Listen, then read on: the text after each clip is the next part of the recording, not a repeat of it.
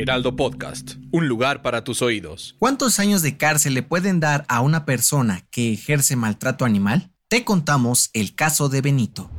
Esto es Primera Plana de El Heraldo de México.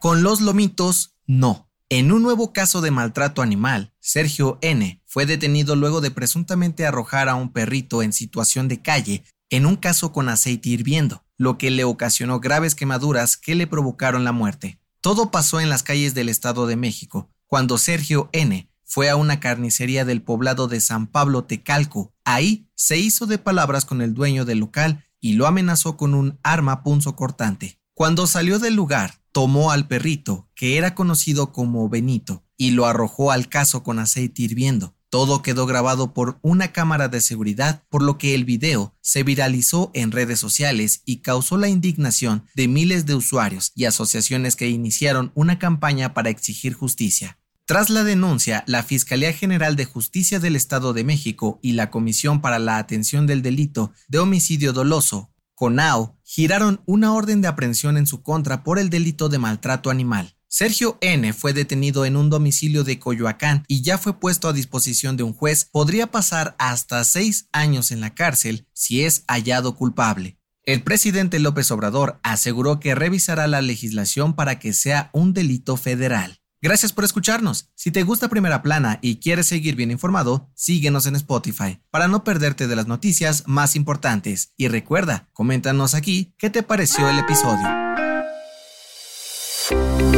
Inicia la veda electoral. Este domingo 4 de junio se realizarán las elecciones a gubernatura del Estado de México y Coahuila. En total, son 86 aspirantes que buscan ser elegidos en las urnas. Las campañas electorales duraron 50 días y desde hoy, miércoles, ya no está permitida ninguna propaganda política o su difusión, como sondeos, encuestas o resultados preliminares.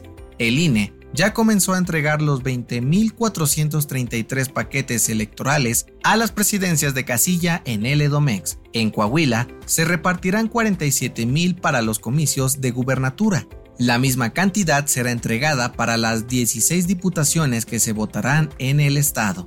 Las candidatas para el Estado de México, Delfina Gómez de Morena, PT y Partido Verde, y Alejandra del Moral del PRI, PAN y PRD, darán fin a sus giras de campaña. En Coahuila son cuatro los candidatos que aspiran a ser gobernador como Manolo Jiménez de PRI PAN PRD y Armando Guadiana de Morena. Los otros 80 candidatos de los diferentes partidos e independientes buscarán ser elegidos en las 16 diputaciones del estado.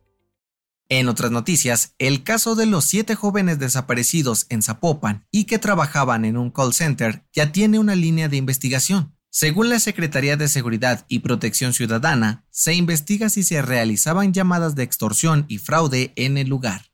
En noticias internacionales, sustos que no dan gusto. Corea del Sur y Japón emitieron una alerta de evacuación para la ciudad de Seúl y Okinawa, esto después de que Norcorea lanzó un satélite y creyeron que se trataba de un misil, pero fue una falsa alarma. Y en los espectáculos, Daniel Bisoño encendió las alarmas. El conductor fue internado de emergencia el fin de semana, pues se le reventaron unas varices en el esófago. De acuerdo con el último reporte, ya se encuentra en terapia intermedia recuperándose.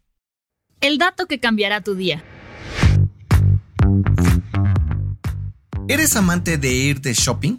Con el hot sale podemos gastar y comprar eso que tanto queremos. Y es que algunos creen que el dinero sí da la felicidad. De acuerdo con un estudio publicado en el Journal of Psychology and Marketing, comprar estimula nuestro humor. Y muchas personas van de shopping como terapia. Según la investigación, hasta el 62% de las personas compran para sentirse mejor, pero es solo un estímulo fugaz. La revista Emotion publicó otro estudio que asegura que es mejor algo a tenerlo, pues cuando lo adquirimos, la felicidad nos dura muy poco. Así que evita comprar por comprar y solo hazlo cuando lo necesites o si realmente has esperado por tener ese objeto que tanto anhelas. Yo soy José Mata y nos escuchamos en la próxima. Esto fue Primera Plana, un podcast del Heraldo de México. Encuentra nuestra primera plana en el periódico impreso, página web y ahora en podcast. Síguenos en Instagram y TikTok como El Heraldo Podcast y en Facebook, Twitter y YouTube como El Heraldo de México. Hasta mañana.